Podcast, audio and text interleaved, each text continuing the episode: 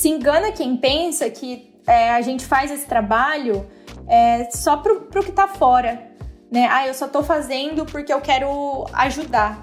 Eu acho que quando a gente consegue conciliar isso com o próprio crescimento pessoal, a gente consegue se tornar líderes melhores, consegue trazer mais impacto social e consegue também se tornar um ser humano melhor ao longo do caminho. Eu sou a Thais Roque e esse é o De Carona na Carreira, um podcast que apresenta as mais incríveis jornadas profissionais de executivos a celebridades. Juntos, nós vamos passear pelos caminhos percorridos por pessoas de sucesso e eu vou te mostrar que o impossível é só uma questão de ponto de vista. Vamos embora? Qual é o seu papel no mundo? Você já pensou em mudar a sua vida inteira em busca de um sentido maior? A minha convidada de hoje pensou. A Carla Maria de Souza um dia viu uma reportagem no jornal que falava sobre a opressão das mulheres vividas na Índia e serviu como um estalo. Como alguém que sofreu abuso físico e psicológico durante anos e conseguiu se libertar, ela decidiu ajudar outras mulheres a não passarem pelo que ela passou. Assim começou a sua jornada na Índia, onde ela morou por dois anos, abriu o projeto social Project 3, criado para capacitar profissionalmente famílias com o objetivo de independência financeira e melhoria de qualidade de vida. Depois, ela passou um tempo no Quênia, também capacitando mulheres em projetos parceiros, e hoje ela presta consultoria ajudando profissionais a abrirem os próprios negócios sociais, que tenham um forte propósito de mudar o mundo. Apertem os cintos que a jornada da Carla já começou! Carla, muito obrigada por participar do De Carona na Carreira. Olha, é uma jornada e tanto até aqui. Eu sei que a gente vai ter muito para conversar hoje. Nós já somos amigas para os caroneiros que estão ouvindo, mas eu admiro muito a Carla e eu achei que a história dela é, é, pode ajudar muita gente. Ela tem muitos insights é, sobre como mudar o mundo, sobre a busca de um sentido e sobre como transformar as nossas vivências em combustível para uma vida melhor. Então, antes de mais nada, Carla, eu queria te dar as boas-vindas e te parabenizar por toda a sua força, pela coragem de mudar a vida de tantas mulheres. Obrigada, tá? Tô muito feliz com essa oportunidade aqui por esse convite. Olá, caroneiros e caroneiras. Eu também sou uma de vocês. Eu acompanho o podcast, amo todo mundo que veio aqui até hoje. E obrigada, tá, por essa oportunidade. Estou super feliz com essa nossa conversa. Oh, é um prazer, caroneiros, é verdade. Ela é caroneira, então sempre que lança um episódio novo, eu mando para ela, ela escuta, opina, sincera. Vocês vão ver que a Carla é bem sincera. Cá, a sua história antes da Índia teve muita coisa que aconteceu. Você trabalhou na moda, mas tudo começa com a sua relação dentro de casa. Acho que, na verdade, todas as nossas histórias começam com a nossa relação dentro de casa. É, você quer compartilhar um pouco? Sim.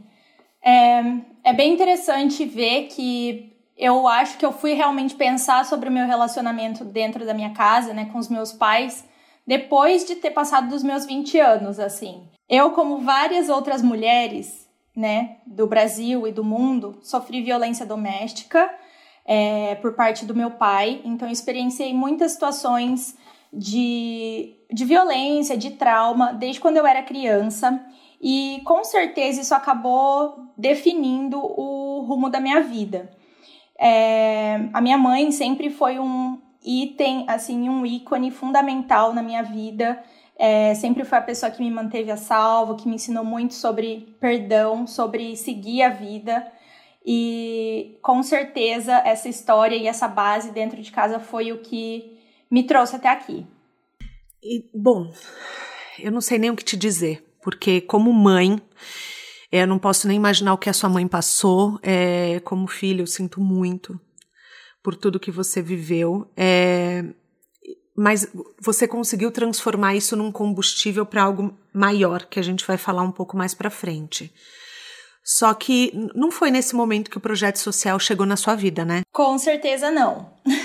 é, eu comecei a perceber, assim, ao longo da minha vida, né, no começo dos meus 20 anos, assim, quando eu tava no começo, até um pouquinho antes, na verdade, que eu sempre tive muita vontade de alcançar os meus sonhos, eu queria ser uma pessoa bem-sucedida no meu trabalho, é, eu tinha bastante ambição, mas eu fui percebendo que sempre o que eu procurava, o que eu estava né, tentando alcançar, era algo que estava fora, assim. Então eu continuava nessa corrida, eu me mantinha em direção a chegar nesse lugar, e eu sempre acreditei que a hora que eu chegasse nesse lugar, eu ia ser mais feliz, né? Que a raiva que eu sentia pelo que eu vivi na minha infância e na minha adolescência ia passar, que a raiva e a revolta e o ódio que eu sentia pelo meu pai, que isso tudo ia passar. E eu percebi que, na verdade, não passava. É, e que não importava o quanto eu fosse, né, atrás dessa desse sonho, assim, desses meus objetivos profissionais, da minha carreira, né? Eu vou falar um pouco mais sobre o que eu trabalhei exatamente. É, nunca, isso nunca me trazia é, um preenchimento, assim, né? Nunca me fazia me sentir inteira. É, foi nessa época que eu resolvi é, sair do Brasil e foi mais ou menos nesse período que eu comecei a ter essa um pouco mais dessa consciência para a parte de impacto social, também conectada com questões desse meu autoconhecimento. Você trabalhava na moda quando você tomou a decisão de sair do Brasil, correto? Exatamente. Eu trabalhei só para dar um pouco mais de contexto para todo mundo aqui. É, eu era estilista, eu trabalhava no mercado de luxo em São Paulo. Eu trabalhei como estilista por seis anos no Brasil. Antes eu trabalhei no Paraná. E nos últimos anos que eu vivi no Brasil, eu estava em São Paulo. E era isso, assim. Eu trabalhei em diversas empresas e sempre conseguindo chegar nesse lugar que eu gostaria de chegar, né? Sempre trabalhei com estilo, com desenvolvimento de produto. Mas foi a, essa última vez que eu trabalhei como estilista. Você falou uma coisa que me chama muita atenção, que é sobre as, a, a gente busca o que é, é dado pra gente como felicidade. Então, a partir de uma certa idade, as pessoas falam que a gente tem que ter dinheiro, tem que ter sucesso profissional. Só que, é, quando a gente busca sem olhar para dentro, acaba vindo um grande vazio né? Que foi o que você comentou. Você buscava, mas você não encontrava a felicidade. Às vezes minha alma precisa ficar com os meus filhos, às vezes a minha alma precisa é, trabalhar com o desenvolvimento. Então, é, as nossas é, necessidades vão mudando e a gente não está acostumado a ouvir.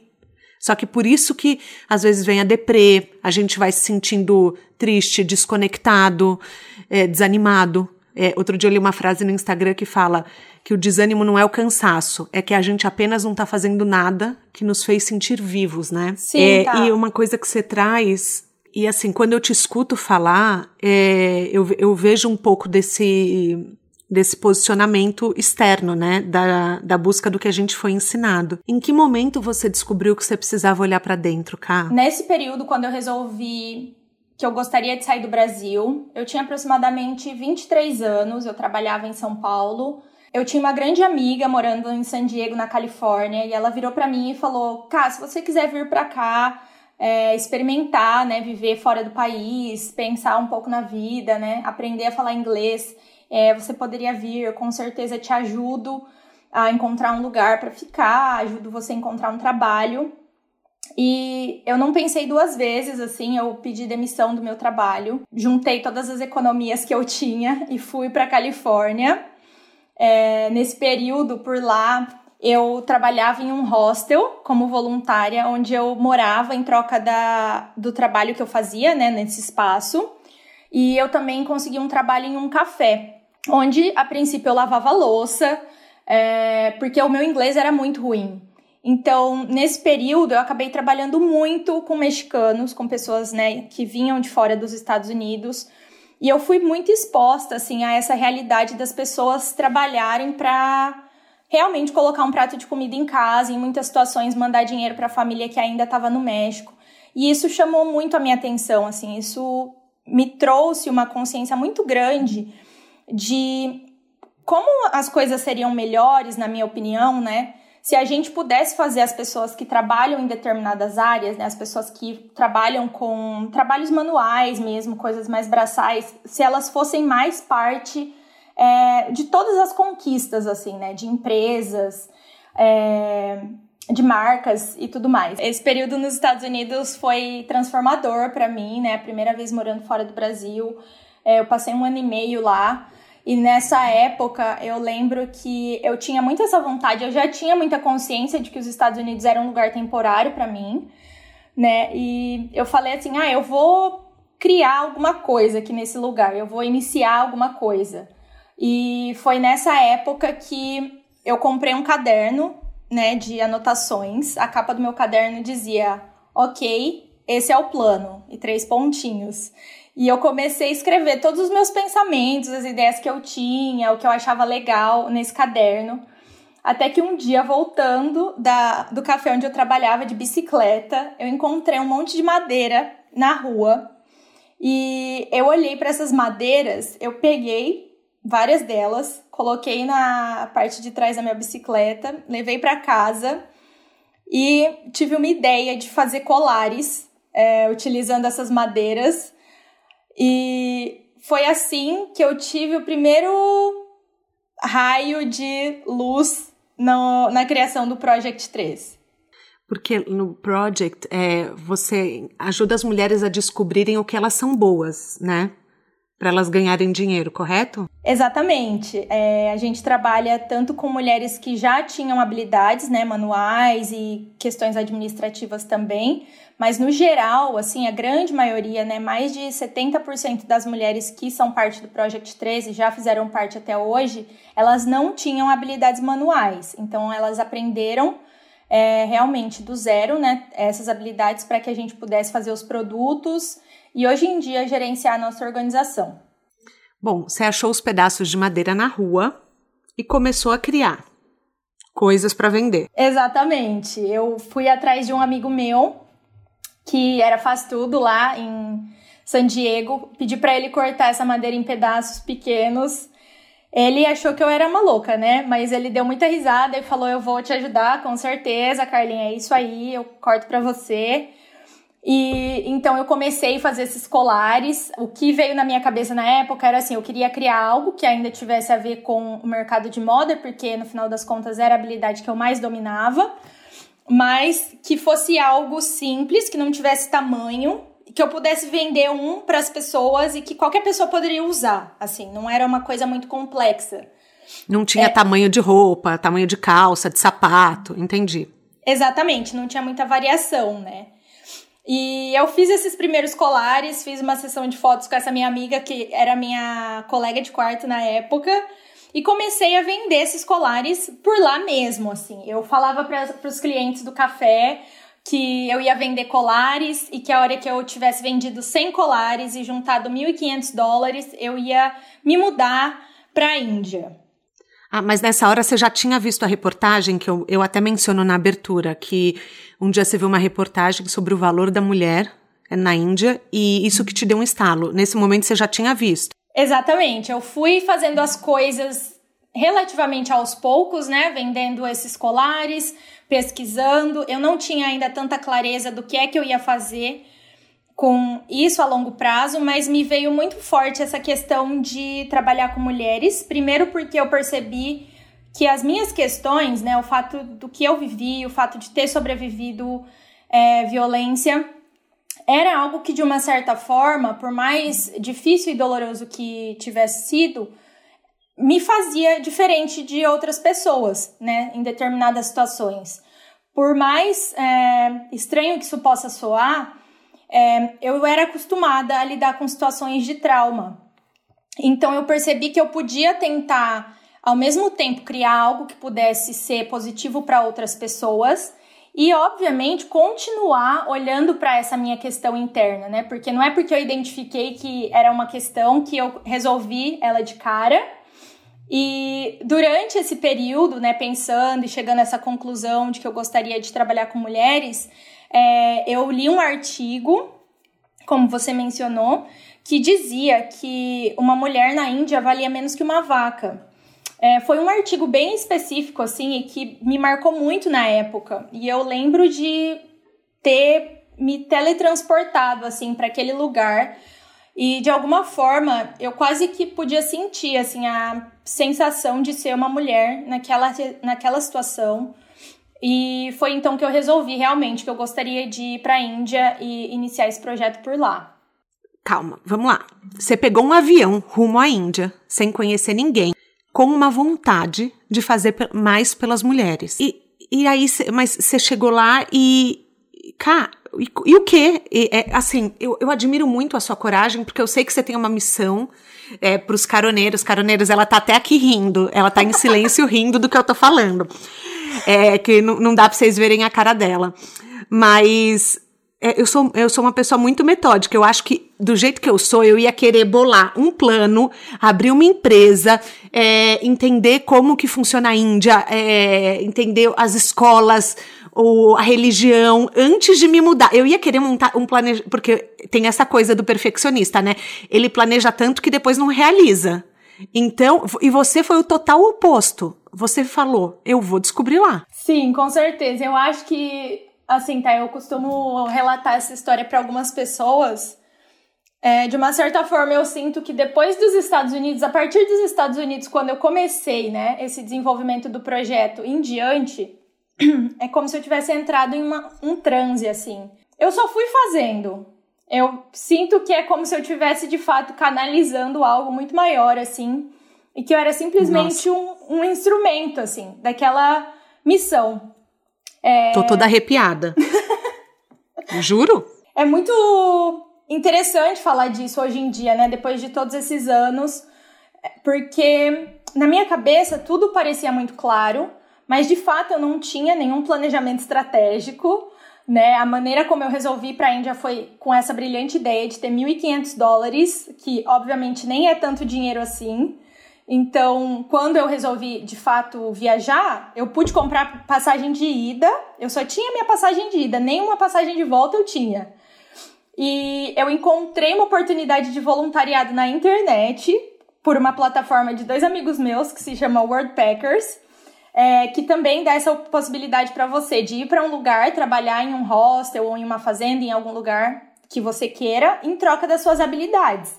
Então foi dessa maneira, só conversando com um indiano pela internet, é, usando essa plataforma, que eu descobria para onde eu ia, que eu ia realmente para lá, que eu ia chegar na Índia, mas eu tinha essa intuição e esse sentimento muito forte no meu coração mesmo, de que se eu me conectasse com a intenção, a verdadeira intenção de tudo que eu estava fazendo, que os caminhos eles iam se abrir. É, e eu acho que de fato eles se abriram. Com certeza. Hoje, enfim, o project tá aí para falar. E, e como que você começou a fazer contato com as mulheres na Índia? Existe algum centro que você buscou e ofereceu trabalho? Sim, é, a princípio eu cheguei na Índia em uma região mais conservadora do que a região onde a gente trabalha agora. É, eu cheguei no estado do Rajastão e eu fui para esse hostel. Quando eu cheguei lá, eu acabei visitando um outro projeto social que já acontecia na região e eu conheci um dos fundadores que virou para mim e falou: Carla, qual que é o seu plano? É, você quer ir para a praça pública aqui da nossa cidade com uma placa dizendo mulheres que sofrem violência venham até mim? Porque assim, você é uma estrangeira, você é mulher, você tá no Rajastão e você quer fazer algo assim, desse nível, rápido, eu não acho que isso vai acontecer. E esse cara, ele me deu uma dica muito preciosa, que foi, ele ele me falou na época: eu acho que você precisa ir para um lugar onde mais importante do que as pessoas precisem da sua ajuda, mas um lugar onde elas aceitem a sua ajuda, onde elas estejam abertas o suficiente para você de fato poder fazer um trabalho junto com elas. E ele me sugeriu a região de Goa, que é uma região. Não basta né? mudar, né? Basta tem que querer mudar. Exato. E por questões culturais, realmente, né? Não dá para eu chegar em uma região rural. É, tem essa questão de ser estrangeira, do idioma. E esperar que a pessoa de repente vai se abrir comigo, né? Foi uma. Aí você vê nesse momento que de fato eu não tinha um plano, né? E como eu venho do mercado de moda, imagina, eu tinha zero experiência com a área de social e de psicologia, né? É, apesar de toda a minha boa vontade. E nessa época eu falei com os donos desse hostel, né, onde eu trabalhava. Eles tinham uma outra unidade em Goa, que é uma região mega turística, super aberta para estrangeiros, né? Inclusive é uma região de praia. E eles falaram para mim: "Ah, Carla, se você quiser se mudar para lá, a gente troca você de lugar" né? Então, eles foram super legais comigo. Eu acabei me mudando então para Goa depois de mais ou menos um mês é, de ter passado no Rajastão. E quando eu cheguei em Goa, eu tentava assim ao máximo encontrar indianas, conversar com elas, né, de diversas histórias assim, de diversas situações. Ou eu encontrava pessoas que estavam ficando nesse hostel, ou pessoas nos mercados, ou nos restaurantes onde eu ia. E eu literalmente comecei a andar nessa região, né, nessa vila onde eu ficava, e perguntar se alguém conhecia alguma mulher que precisava de ajuda. E de repente, depois de uma dessas andanças, eu cheguei em uma sorveteria e uma pessoa me falou sobre a Farida, que foi a primeira mulher que eu conheci por lá. É, é, gente, ela é a líder do project hoje na Índia. Uh, e aí? E aí foi sensacional, assim, né? Essa pessoa me passou o telefone da Farida. É muito engraçado, justamente porque, como eu disse, né? Eu não venho desse histórico de trabalhar com social. É, então eu liguei para Farida e, de novo, por mais que eu não tinha um plano estratégico ali no Excel, na minha cabeça tava tudo super claro, né? Eu liguei para ela, falei: Farida, tudo bom? Então, me passaram seu telefone. eu sou a Carla, eu vim do Brasil. E eu queria te conhecer. Ouvi falar que você é uma pessoa que trabalha muito, que você mora em uma situação muito difícil, tem vários filhos. Ela ficou meio assim, né? Ah, tá bom, tudo bem, vamos nos encontrar. É um pouco pé atrás, assim, mas ela resolveu vir me encontrar. Mas você não foi numa abordagem de deixa eu te ajudar. Você foi numa abordagem de é, vamos construir algo juntas? Mais ou menos isso? Acho que a minha abordagem era um pouco de ajuda, assim. Eu tinha essa ideia, eu, eu comentei brevemente com ela, Farida, eu tenho uma ideia e eu acho que isso vai ajudar a sua vida a se tornar mais fácil. Mesmo que ela era uma pessoa muito ocupada, ela resolveu né, vir me encontrar. É, mas hoje em dia, olhando para trás, assim, é, não foi a melhor abordagem de todas, sabe? Foi realmente algo que são nesses momentos que você percebe, né, como que a gente acaba se conectando em outros níveis com as pessoas, assim. A Farida, ela é alguém que ela é extremamente importante na minha vida, assim, ela é uma das pessoas mais importantes na minha vida, com certeza. E ela, de alguma forma, sentiu assim, a minha frequência, que independente do que eu tivesse falando para ela ali no celular, que era algo que iria valer a pena. E ela veio. e daí ela foi te encontrar. Vocês sentaram. Você ainda fazia os colares ou não? Então, eu ainda não tinha feito nenhum colar, né? Mas eu levei materiais. E a Farida, ela conta essa história hoje em dia para as pessoas que ela chegou no restaurante, aí eu tava lá, super animada, mega agitada, né? Farida, tudo bem? Que maravilha te conhecer. Super empolgada. E que eu abri esse saco, que ela fala: Você abriu esse saco cheio de lixo na minha frente e falou: agora a gente vai fazer colares de madeira e a sua vida vai mudar.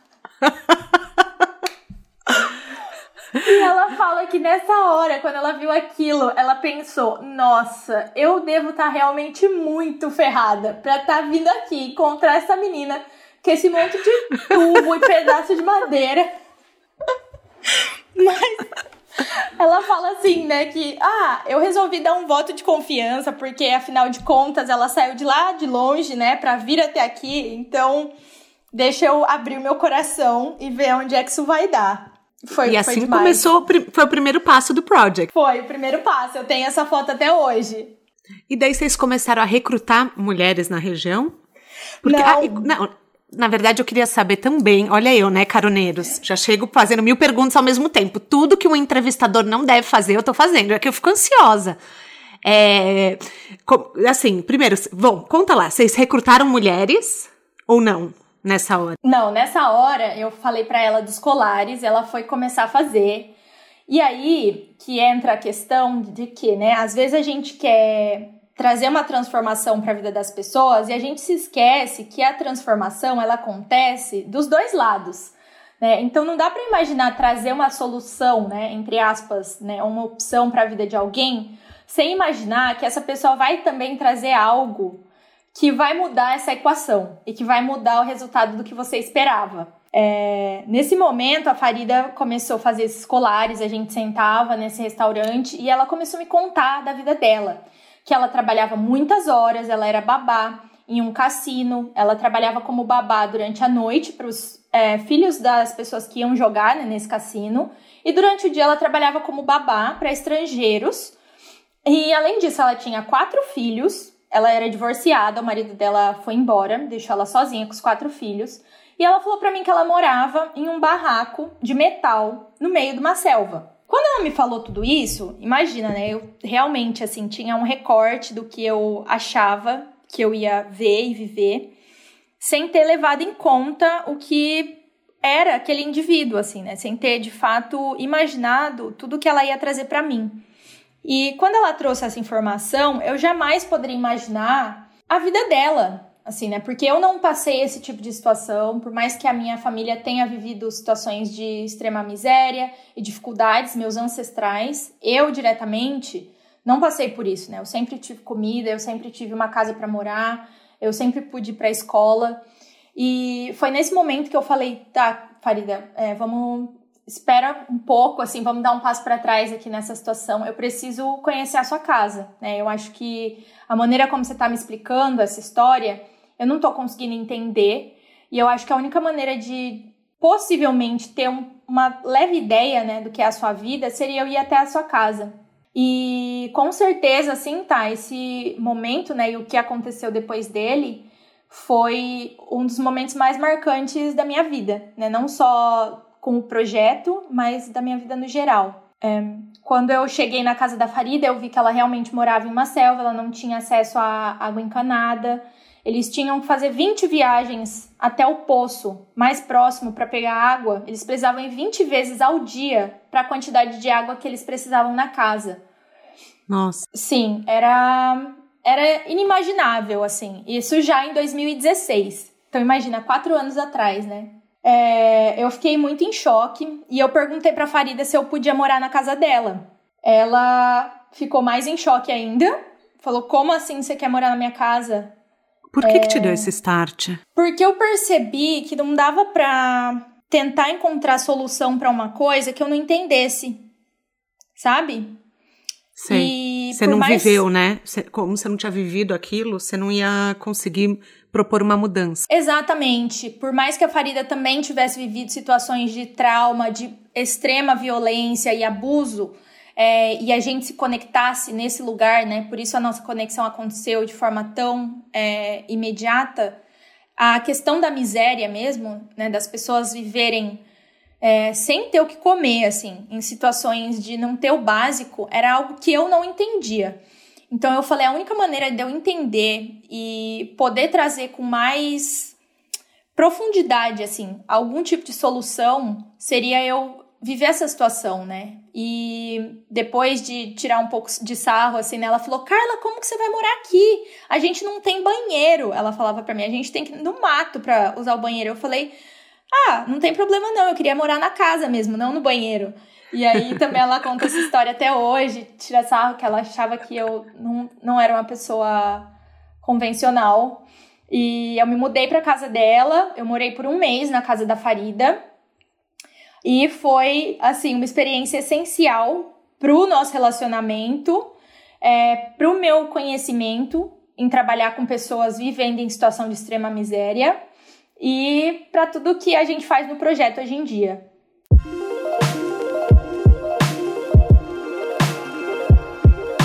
Nossa, Cá. Nossa, mil perguntas. É, para quem já está curioso para conhecer a Farida, aliás, é, eu, vou, eu vou colocar as fotos todas nos stories. É, e já entra lá, esqueci do nosso pedido básico para você seguir o podcast na plataforma e principalmente seguir o Project 3, que é o projeto da Carla, que é Project 3, é escrito T-R-E-E-S. É, o link está no descritivo da plataforma e o meu, como vocês já sabem, é arroba Rock. E daí, como que você descobre quais habilidades uma pessoa tem para transformar, para criar, para, enfim, é, porque daí você já você estava é, imersa no mundo da Farida. É, vocês queriam ajudar mulheres. É, você estava entendendo a realidade é, de mulheres em Goa nesse momento, né? Exatamente. foi durante essa vivência, né, que no caso da Farida, eu percebi que além dela fazer os colares, né, foi nesse momento que eu percebi, tá, fazer colares não vai ser o suficiente para essa mulher sustentar uma casa com quatro filhos e ter uma situação melhor. A gente começou a desenhar o formato do Project 3 é, juntas, assim, muito na vivência e observando as necessidades que apareciam. Então, por exemplo, nesse período que eu fiquei lá, a primeira coisa que eu identifiquei é que a Farida trabalhava 18 horas por dia. Nossa. Sim, tá, sem contar lavar. E ainda ia 20 horas, 20 vezes pegar água. Exatamente. No poço. E assim, em Goa, tudo você tem que fazer de moto, tudo você dirige. Eles têm período de temporada de monções. E ela trabalhava em um lugar uma hora de distância da casa dela.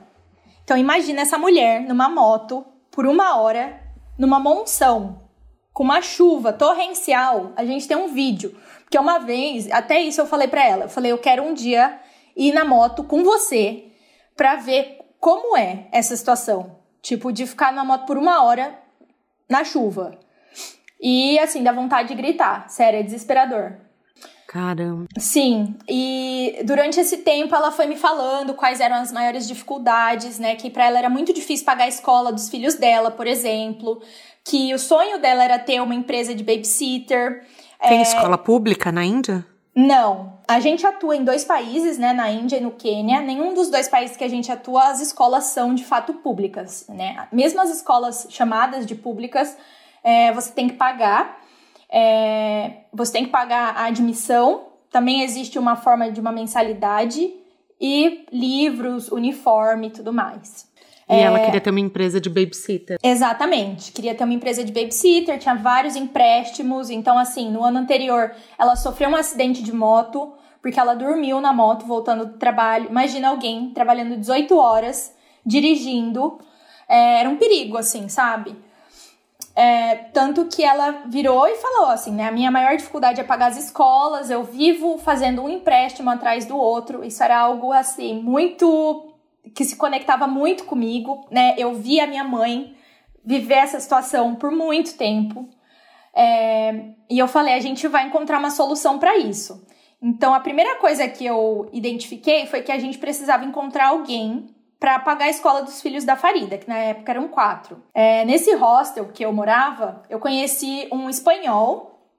Ele estava visitando o Goa e ele virou para mim um dia e falou assim: Ah, eu gostaria de encontrar uma família aqui que precisasse de ajuda, mas eu quero ajudar diretamente. Eu quero ajudar para a família, eu não quero ajudar através de uma grande organização. Existem muitas pessoas que têm esse é, desejo, né? Então eu virei para ele e falei: então, olha, estamos fundando aqui o Project 3, fundando, né? Coitada, não fundando. tinha nem, não tinha nem uma folha de e-mail registrada. Carla, mas é isso que faz toda a diferença. É a sua certeza. Para os caroneiros que estão ouvindo, eu, eu, imagino que eles sintam a mesma coisa. Uh. Exatamente. Eu falei para ele, ó, gente, é uma organização que está começando agora. Nós temos quatro crianças que estão na fila de espera para né, ter a escola paga. Então, se você quiser, você precisaria pagar 120 euros na época, né, para cada criança. Ele aceitou na hora. Ele é o preço por ano. Exatamente. Naquela época, né? Hoje em dia já é um pouco mais caro. Mas ele falou: não, eu vou cobrir a educação das quatro crianças. Aí a gente já fez uma festa, né? Eu e a Farida. Festa na floresta. É, ficamos super felizes. Falei, tá, vamos pensar numa próxima questão. Daí ela falou a empresa, que eu gostaria de ser babá e tal. Nesse meio tempo, assim, tá, a gente fazendo tudo ao mesmo tempo, fazendo essas coisas na casa, tentando encontrar pessoas para ajudar, fazendo colares e eu divulgando esses colares na internet, falando essa história para as pessoas. Olha, eu tô aqui na Índia, a gente tá fazendo isso, quem quiser comprar o colar, contribui, né, através da sua compra. E a gente fazendo tudo. E aí eu falei assim, Farida, vamos fazer o seguinte, então, é, eu vou ajudar você a estruturar o seu próprio negócio como babá. É, eu falei, eu, eu, entendo um pouco sobre isso, eu acho que também é importante que você entenda mais sobre mão de obra justa, né? Quanto vale a sua hora, quantas pessoas deveriam te pagar. E principalmente quando a gente está falando de estrangeiros, o quanto é justo para eles pagarem também, né? Existiam muitas situações em que as pessoas elas viajam para lá porque é indiana, elas querem pagar muito abaixo. E eu comecei a ensinar a Farida um pouco sobre isso, assim, né? Farida, olha, você pode cobrar assim, dessa maneira. A gente fez uns banners para colocar nos lugares, nos restaurantes. Eu fiz um cartão de visita para ela. É, tudo assim, rolando ao mesmo tempo. E nessa época, a gente também resolveu que a gente queria encontrar mais mulheres, né, para fazer parte do projeto. E foi então que a gente entrou em contato com um abrigo em Goa, que cuidava de mulheres é, divorciadas, viúvas, mães solteiras, porque na Índia isso é um grande tabu, né? As mulheres, quando elas se tornam viúvas, por exemplo, é, em algumas regiões, né, por causa da cultura indiana, eles consideram que essa mulher ela tá de uma certa forma amaldiçoada. Então a família não toma mais conta dela e ela é, é colocada para fora de casa mesmo. É uma sociedade bem patriarcal, né? Sim, bastante. E a gente fez essa primeira conexão com esse abrigo, né? A gente trabalhava com 18 mulheres, elas foram aprendendo a fazer esses colares. É, a gente também vendia os colares e foi trabalhando nas coisas da casa da Farida, né? Aos poucos eu encontrei alguém que podia é, pagar a instalação do, da ligação de água para casa dela.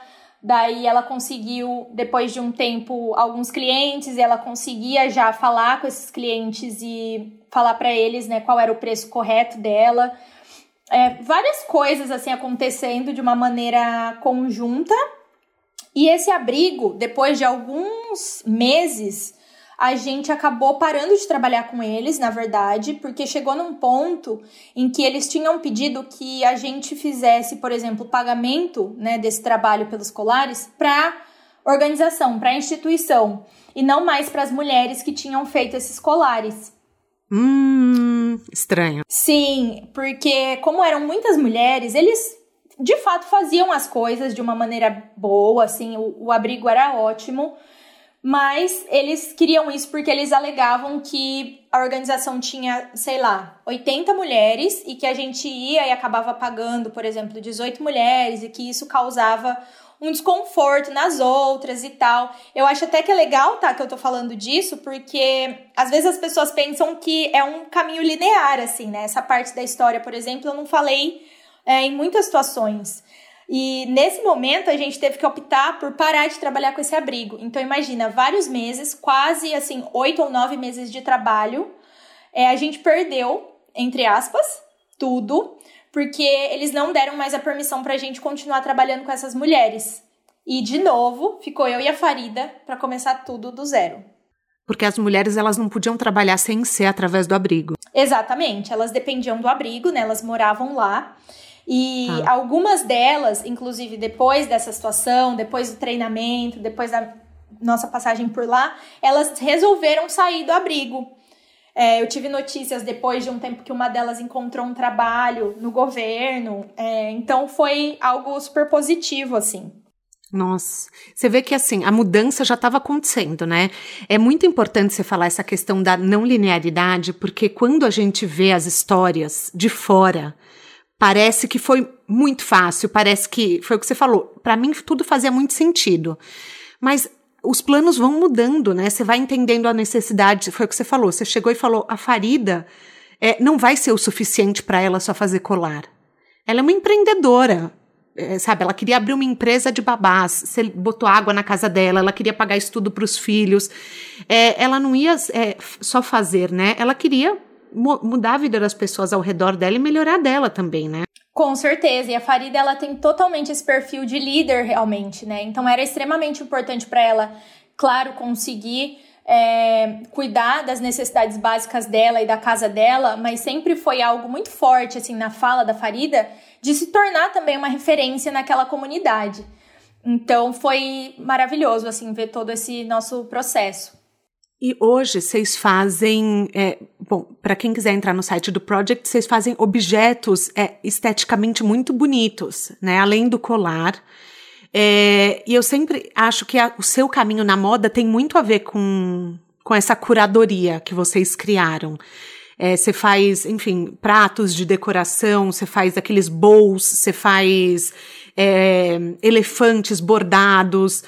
Enfim, e isso você foi aprendendo com o tempo, um a um. Você, você também não sabia fazer nesse momento ou você já chegou lá capacitada para fazer tudo? Não, a gente foi de fato criando esses nossos produtos juntas, né? Então, no caso da, do nosso trabalho na Índia, depois de toda essa história, a gente acabou conhecendo outros grupos de mulheres, a gente foi se conectando, a gente teve outras mulheres chegando é, de diversas realidades, assim. Então, a gente tem uma das nossas artesãs na Índia, por exemplo, o nome dela é Lalita.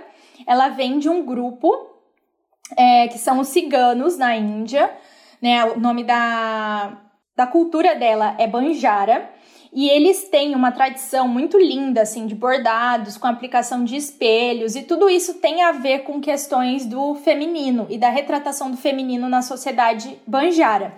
Então, assim, esses elementos, por exemplo, foram coisas que essas mulheres foram trazendo para o projeto, elas faziam, elas já entendiam disso, e aí os meus conhecimentos de moda, no sentido de acabamento, é, design, para que os nossos produtos pudessem ser vendidos no mercado internacional, é, qualidade, isso eu fui usando, já esse meu conhecimento do mercado de moda, e juntas a gente foi construindo é, tudo isso que a gente tem hoje, né? No caso da Índia, a gente trabalha com tudo relacionado a têxteis, né? Tudo que vem é feito de tecido. A gente também faz alguns acessórios utilizando miçangas que são descartadas é, do mercado local, por exemplo, acessórios que quebram, coisas do tipo. Então a gente reutiliza esses materiais.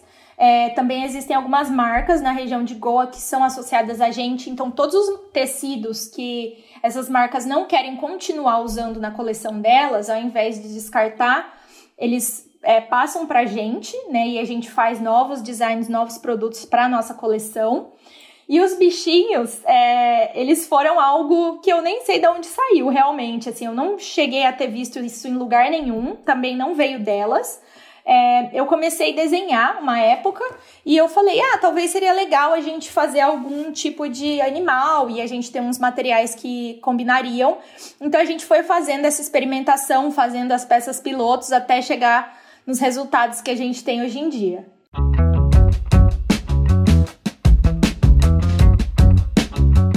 Em que momento que você sentiu assim, a gente está causando um impacto nessa cidade?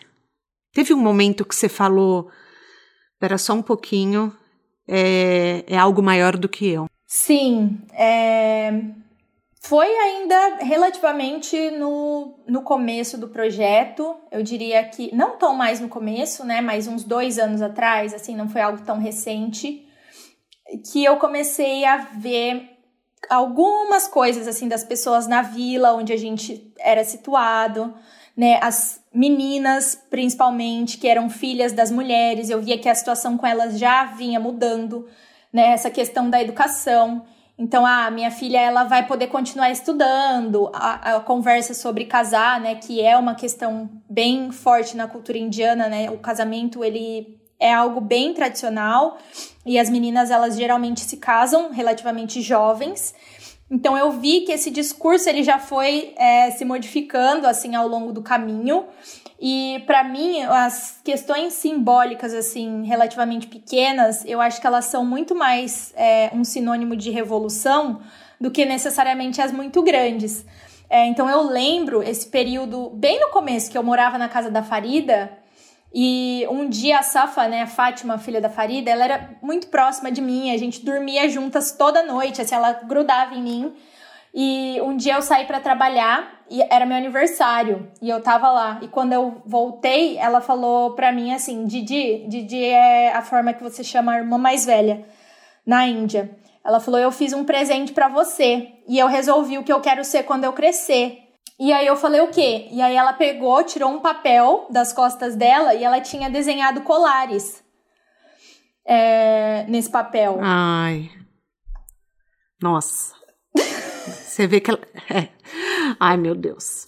É. E, e aí ela virou pra mim, assim, ela era bem novinha na época, ela tinha 11 anos. E ela falou: quando eu crescer, eu quero fazer exatamente isso que você e a minha mãe estão fazendo aqui. É, eu quero fazer a mesma coisa por outras mulheres. É, e foi muito, muito bonito, assim, sabe? Esse símbolo, esse tipo de situação é, é muito marcante, né? Esse foi um, uma das dos exemplos de coisas que eu já vivenciei por lá, mas a gente já viu diversas outras questões, principalmente nessa questão do casamento, é, da educação.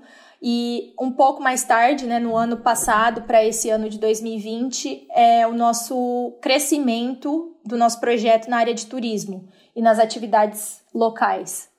Você está falando do turismo, é, muitas mulheres elas trabalham com atividades vinculadas ao turismo, tradutor intérprete, babás. E como está isso com a pandemia? A situação ela completamente paralisou, né? A gente tinha diversos projetos acontecendo de culinária. Então, as mulheres hoje em dia, como eu falei, né, a gente faz esses produtos. Na Índia, a gente faz artigos têxteis. No Quênia, que a gente ainda vai contar um pouco mais, a gente faz artigos de decoração, pulseiras e bolsas utilizando materiais reciclados. Mas essas mulheres, elas precisam de outras fontes de renda também. E tem a questão dos maridos, né, no caso de quem é casada. Então, assim, Goa, por exemplo, nosso projeto já estava muito estruturado para essa questão da, da do turismo local. A gente recebia pessoas no nosso centro, as mulheres elas ensinavam aulas de culinária típica da Índia.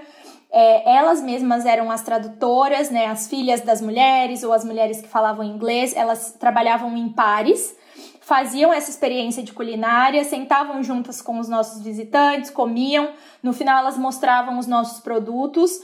Então era um sistema, era um método que estava dando muito certo e ele estava sendo estava é, trazendo um impacto muito grande para a gente, não só financeiro, mas também para o desenvolvimento delas, porque tudo isso era gerenciado por elas. Então, assim, todo o dinheiro que entrava, é, as pessoas que vinham também davam gorjetas, a venda dos produtos, é, entender do nosso estoque por lá e ver, ah, a gente precisa fazer mais dessa girafa, a gente precisa fazer mais dessa xuxinha. O valor que isso estava trazendo para nossa organização era muito alto. E com a uma, pandemia. Uma autonomia, né? Uma autonomia e uma independência. Elas se tornam empresárias independentes é, andando pela cidade, né?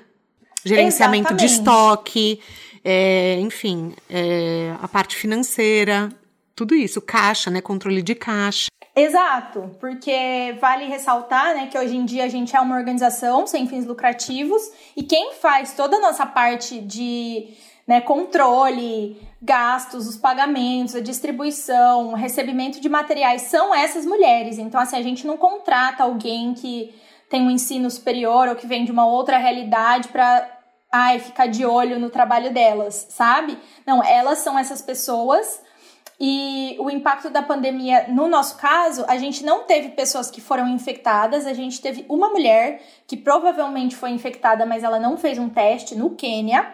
É, mas no geral, o impacto maior foi essa questão da independência e do processo de desenvolvimento financeiro e pessoal que elas estavam vindo desde o ano passado, principalmente que precisou todo é, ser colocado numa pausa, né? É, daí elas, elas acabam ficando sem trabalho e volta para uma situação é, de ajuda, correto? Exatamente. Nesse momento, a gente precisou voltar é, ao apoio mais assistencial, né? Desde março desse ano. Então, imagina, a gente já está em dezembro. É, o Quênia, a gente tem mandado dinheiro para comida, para aluguel, para questões médicas desde março de 2020. É, isso não só para elas, por essa questão de precisar, né, depender da doação, é, uma, é um passo para trás. Né? A gente tem psicólogas que ajudam o nosso trabalho, mesmo que online.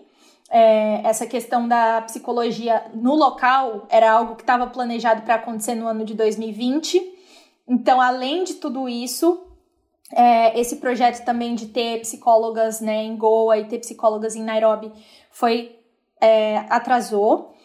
E nesse momento é, a gente tem trabalhado da maneira que a gente consegue, assim, para mantê-las sãs, né, mentalmente, tendo básico e focado bastante também nessa nossa questão das vendas para que a gente consiga gerar mais trabalho para elas. Para quem está ouvindo, que quer ajudar.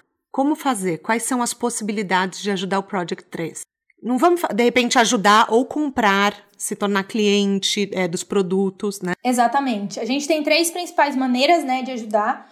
Uma é através da doação, a gente não tem nenhuma campanha oficial aberta nesse momento, mas para quem quiser doar, é só entrar em contato com a gente diretamente pelo nosso Instagram, que a gente vai passar as informações, através da compra dos nossos produtos. Então, para quem estiver fora do Brasil ouvindo, é mais fácil de comprar através do nosso site, que entrega é, internacionalmente. Mas para quem está no Brasil, o melhor é comprar através do Galpão Jardim Secreto que é nosso parceiro, tá em São Paulo, e também tem uma loja online. Então os preços dos nossos produtos já estão em reais nessa plataforma. E a terceira opção é voluntariando, porque algo que define muito a maneira como a gente cresce a nossa organização e se mantém hoje em dia é com o apoio dos nossos voluntários e voluntárias. A gente tem um time de mais de 20 pessoas em 11 países diferentes e isso faz muita diferença. Então, assim, quem tem habilidades de diversas áreas e que gostaria de utilizar essas habilidades para fazer uma transformação social, pode entrar em contato com a gente também, tudo pelo Instagram. Eu sou voluntária do Project 3, gente. Então, quem tiver interesse, também quiser me perguntar informações, eu passo o telefone da Carla. Vamos, vamos junto, mudando o mundo.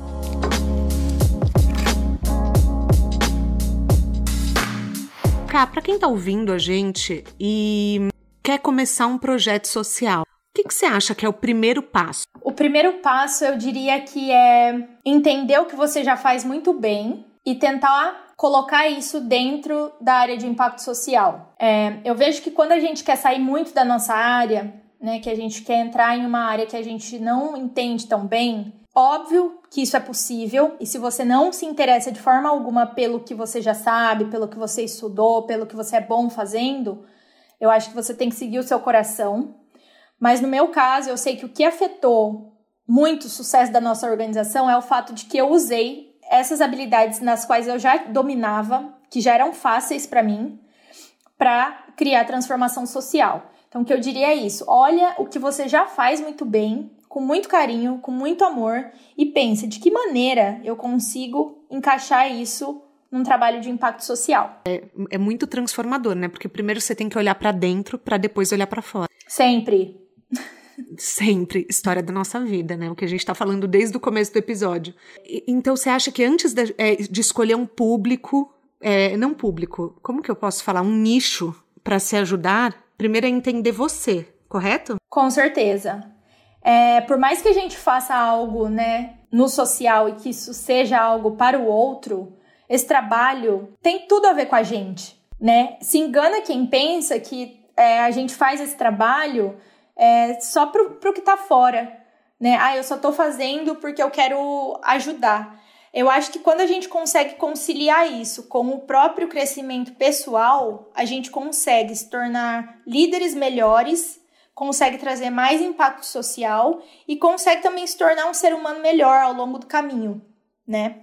É, foi que nem você falou da sua história. Você olhou para a sua necessidade de se curar e buscou curar outras mulheres. Com certeza.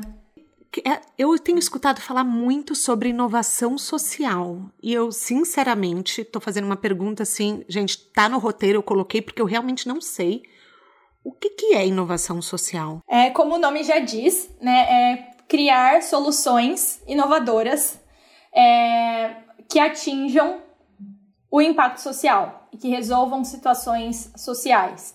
Então, nada mais é do que a gente usar novas ferramentas, usar novas narrativas e usar novas maneiras de olhar para essas questões sociais é, de, de modo a resolver é, não só baseado no que a gente está vendo ali, mas primeiro, né, associando com essas questões que a gente já domina, essas outras áreas que a gente já é muito bom, é, utilizando questões tecnológicas, se associando a outras organizações, para que essa transformação social ela venha pautada pelo que está acontecendo na atualidade. Né? Então, por isso que a inovação social está tão em pauta, porque é extremamente essencial que a gente olhe para essa área de impacto com mais inovação, realmente. Você pensa se você não tivesse largado tudo e ido para a Índia? O que, que você estaria fazendo? Eu provavelmente continuaria na área de criação, de alguma maneira. Muito provavelmente em moda. É, eu acho que eu teria ficado, eu teria me mudado um pouco mais para a área de sustentabilidade, assim, de uma maneira mais profunda também, nos tipos de materiais, no reuso. Provavelmente esse teria sido o meu caminho. Hoje você ajuda pessoas a abrirem projetos sociais ao redor do mundo. Explica um pouquinho para quem está ouvindo e quer te contratar, essa mentoria também, como que funciona? Sim, eu percebi há algum tempo, né, que algumas pessoas elas vinham me procurar para pedir dicas, é, conversar sobre as questões que elas estavam passando, tanto organizações que já existiam, quanto pessoas que gostariam de tirar um plano completamente do papel. E foi então que eu percebi que essa era uma nova maneira de trabalhar, assim, e que se eu começasse a entrar nessa área, eu com certeza ia trazer ainda mais impacto para o mundo. É, foi quando eu desenvolvi, né, as minhas, os meus serviços de mentoria, consultoria. Ano passado também eu lancei um curso online, onde eu auxilio pessoas que tanto já tenham uma organização ou já tenham uma marca, por exemplo, e que queiram olhar mais para essa questão social ou que queiram estruturar partes que ainda não estão tão bem desenvolvidas, né? Por exemplo, se você é uma escola e você quer criar um núcleo para mulheres, ou se você é uma organização que trabalha com a parte médica e você quer colocar um outro núcleo. Eu faço esse tipo de trabalho para criar né, esse segundo núcleo, essa extensão de uma maneira sustentável. Ou então eu ajudo pessoas a encontrar de fato qual é, seria a melhor área para elas é, baseada na história pessoal de cada uma delas e nas habilidades que essas pessoas já têm também. É, a mentoria é um processo mais longo, né? A gente se encontra, é, são três meses de acompanhamento e as consultorias são encontros pontuais, que seria mais aconselhável para pessoas que têm alguma dúvida aqui e ali, né? Por exemplo, uma marca que quer encontrar uma solução para o descarte de tecido, ou uma marca que quer encontrar uma solução para embalagem que utiliza. Coisas mais pontuais talvez seriam resolvidas em uma consultoria. E o curso também dá um apanhado geral de tudo que eu vivi, né? Eu compartilho bastante a minha história, a minha trajetória, os, os erros que eu cometi, os acertos. E a gente tem um encontro final é, presencial para tirar dúvidas e coisas assim. A gente tem um quadro aqui chamado Pneu Furado. Toda história tem seus altos e baixos. Você, como caroneira, já deve saber o que eu vou perguntar. O que, que você considera ter sido o seu maior erro até agora, mas que nenhuma escola te ensinaria? Assim, o que, que você aprendeu com ele? Sim, o maior erro, sem sombra de dúvidas, foi não ter aprendido a dizer não mais cedo, ter dito muitos sims, sim para tudo, sim sem estar com certeza, sim, sem sentir no fundo do meu coração. Foi um grande erro, porque me trouxe muito estresse, me trouxe muita ansiedade. Quando a gente tenta fazer coisas que têm esse objetivo de agradar outras pessoas, é, isso é uma responsabilidade muito grande, né? Porque nem a gente sabe o que a gente quer às vezes. Então, imagina fazer isso para agradar ainda outras pessoas. Então, eu vejo que ter dito muitos sims ao longo da minha caminhada foi algo que com certeza foi meu pneu furado. E ao mesmo tempo, o que isso me ensinou foi a ser cada vez mais flexível, não ter tanto apego com as coisas que também dão errado e entender que a partir desse erro eu vou aprender a fazer as coisas de uma maneira melhor. É, eu acho que a gente leva o não muito como uma ofensa, né? A gente não entende que é uma não disponibilidade. O não, ele vem com um peso muito de rejeição. E na verdade, é só uma, olha, no momento agora não conte comigo. Porém, futuramente pode ser um sim, né? Com certeza. Na sua mala de viagem, quais são os seus planos para o futuro? Qual que é o próximo passo? da Carla? Ah, com certeza a dominação mundial, né? Do impacto social. Nada menos do que isso. Nada menos do que isso. E a igualdade de gênero. É, falando sério aqui, com certeza criar uma estrutura de treinamento, né, desse nosso sistema do Project 3. Então, criar esse sistema para que a gente possa levar o projeto para outros lugares. É, essa área de mentoria e consultoria com certeza é algo que eu quero explorar muito mais. Eu vejo que tem um potencial muito grande e eu ouvi muitas vezes, né, pessoas me falando: "Ah, por que, que você não faz um projeto no Brasil? Você fez em outros lugares e não faz aqui?". E eu vejo que hoje em dia Mas você não mora disso... no Brasil. Exato. Mas hoje em dia eu vejo que fazer esse trabalho, né, prestar esse serviço me dá a oportunidade de contribuir para que outros projetos comecem no Brasil a partir desse meu conhecimento. Então eu diria que essas são as principais questões e para um curto prazo assim manter todo mundo que já está no projeto salvo, né, e salva que todas as crianças consigam se manter na escola, que as mulheres estejam bem. É, acho que é isso, muito de olhar para a gratidão, sabe, e manter de uma maneira saudável o que a gente já tem. Uma dica de um livro e de um filme ou de um TED Talk que mudaram a sua vida? O meu livro preferido é um livro de filosofia, assim, né, de yoga, chama Luz na Vida. É, é de um professor chamado Iyengar. É, outra dica que eu também posso dar, que eu gostei muito, é o livro do Trevor Noah, do Nascido no Crime, Nascido do Crime, é sensacional, uma biografia, ele conta sobre a vida dele e a situação com o apartheid, foi bem interessante de entender. E uma dica de filme, eu acho que eu vou dar a dica de um documentário que eu gosto muito, que é O Sal da Terra, do Sebastião Salgado. Carla, eu queria te agradecer muito por compartilhar sua história aqui no De Carona na Carreira. Eu tenho certeza que quem está nos ouvindo aprendeu muito, teve vários insights, principalmente como causar um impacto no mundo em que vive. Pelo menos é essa mensagem acho que a gente queria deixar aqui. E também de como a gente transforma a nossa dor numa força, né, Ká? Com certeza. E primeiro eu queria te agradecer, tá, pela oportunidade. Espero que os caroneiros e caroneiras tenham aproveitado, que tenha sido útil o tempo que eles e elas passaram com a gente aqui. E para você que está ouvindo, né, e que viveu alguma situação traumática, alguma situação difícil e que se vê revisitando essa situação, independente do que ela tenha sido, é, eu deixo um convite para que você se permita ir além disso, que você se permita ir além da raiva, além do medo, além da frustração, porque quando a gente se permite ir além, é, isso não tem a ver com a pessoa, com o abusador, é, não tem a ver com ah, eu tô deixando pra lá, né? Mesmo que fizeram algo de ruim para mim, eu tô deixando pra lá.